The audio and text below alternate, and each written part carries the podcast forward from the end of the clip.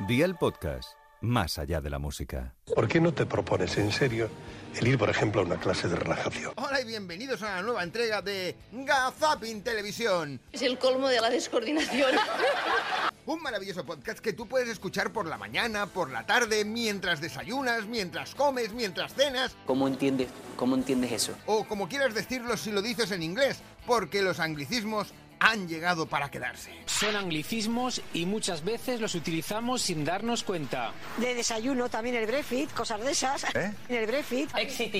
Claro, sí, el breakfast debe ser lo que te tomas mientras te estabas yendo de Inglaterra, a saber, porque luego también hay algún que otro producto de uso personal que también tiene problemas a la hora de pronunciar. Hi ha coses que les màquines no podran fer mai. Per exemple... El amor. Ai, clar. Hacer el amor la máquina no puede. Bueno, ahora las mujeres sí que pueden mucho, ¿eh?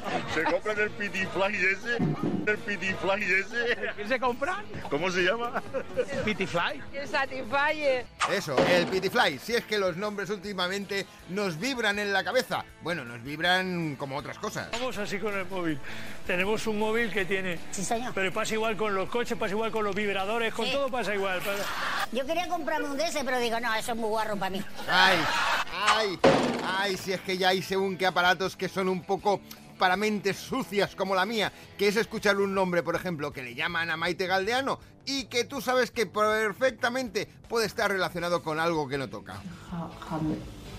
a kepa jamecho, dice Moto Fraya, kepa jamecho, queda saludada, corazón, muchos besos.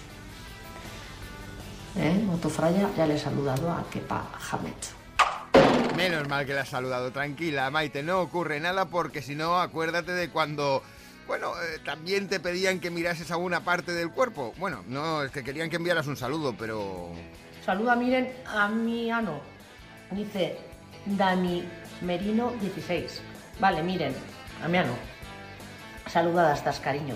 Saluda, miren, a mi ano, porfa, que es su cumple. Felicidades, miren, a mi ano. Felicidades, que cumplas muchos más, cariño. Fíjate tú. Y nosotros cuando éramos pequeños jugábamos con aquello de estercolero. Si es que a saber dónde han tenido que pasar los test psicotécnicos estas personas. Seguramente en el mismo lugar del que hablaba el otro día Javier Corona en Ilustres Ignorantes. Quiero dedicarle el programa de hoy a las personas que hacen los test psicotécnicos del carnet de conducir, que consisten en dos carreteras sinuosas y dos palancas que están ya con óxido, porque llevan desde el 72 y mueves dos pelotitas que si tocas hace... cuac, cuac.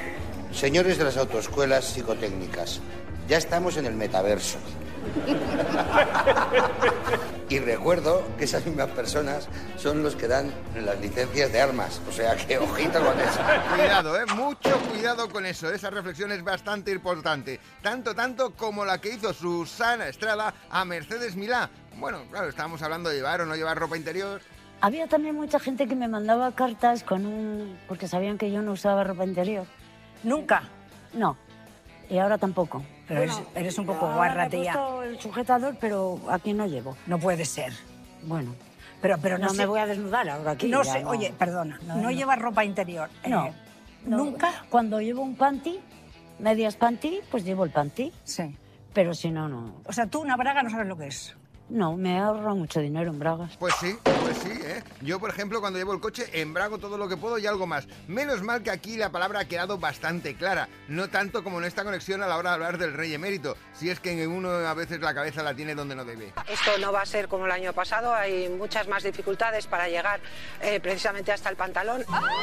Ah, pantalán, perdón. Ay, sí, sí, sí. No, claro, estamos hablando del emérito. Pantalón, pantalán. Bueno, menos mal que esto no se lo preguntaron a Fofito, que el otro día en Pasapalabra casi da la nota. En el año 2000 fue galardonado con el Premio Cervantes de Literatura.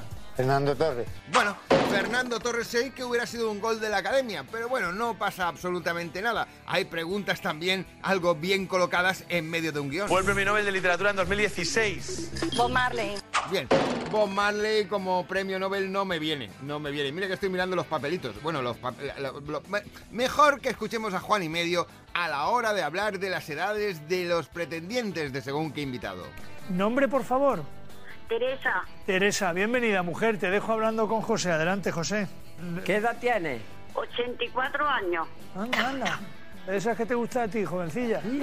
Claro, como tiene que ser. Si es que seguramente este hombre estaba en la época que publicaron El Quijote. Bueno, en alguna que otra edición seguro que estaba presente. En un lugar de la Mancha, De cuyo, nombre, de cuyo lugar no me acuerdo, o algo así era. que no te acuerdas seguro, vamos. seguro. Vivía un ingenioso hidalgo, no me va. Eh, Fala Cogalgo, eh, no, era. Porque como no han sacado la película, yo es que no leo mucho, ¿sabes? Eh, vivía un hidalgo con lanza en astillero. eh, No recuerdo ya eso, yo.